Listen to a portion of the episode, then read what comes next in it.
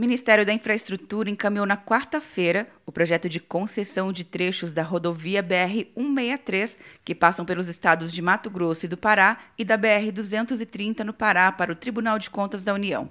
Segundo o ministro da Infraestrutura, Tarcísio de Freitas, a rodovia tem um perfil específico, principalmente por ser voltada para o tráfego de veículos de carga e pelo alto fluxo durante o período de escoamento da safra. Observe que aquela rodovia que nós terminamos a pavimentação no ano passado, depois de 47 anos de obra, concluímos é uma concessão que tem um tempo mais curto porque ela compete com a Ferrogrão. Então, ela vai operar enquanto a Ferrogrão está sendo é, estruturada. No total, serão 970 quilômetros de rodovias passando por 13 municípios dos dois estados. O prazo da concessão é de 10 anos e o critério para o leilão será o de menor tarifa, ou seja, vence quem oferecer o maior desconto na tarifa referencial. De acordo com o Ministério, estão previstos 1,89 bilhão em investimento privado e mais 1,02 bilhão em custos e despesas operacionais.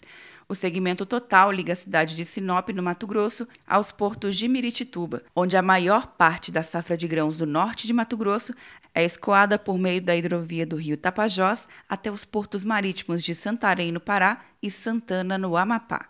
Quer um ano sem mensalidade para passar direto em pedágios e estacionamentos? Peça a Veloy agora e dê tchau para as filas. Você ativa a tag, adiciona veículos, controla tudo pelo aplicativo e não paga mensalidade por um ano. Por tempo limitado. Não perca. Veloy. Piscou, passou. De Brasília, Luciana Castro.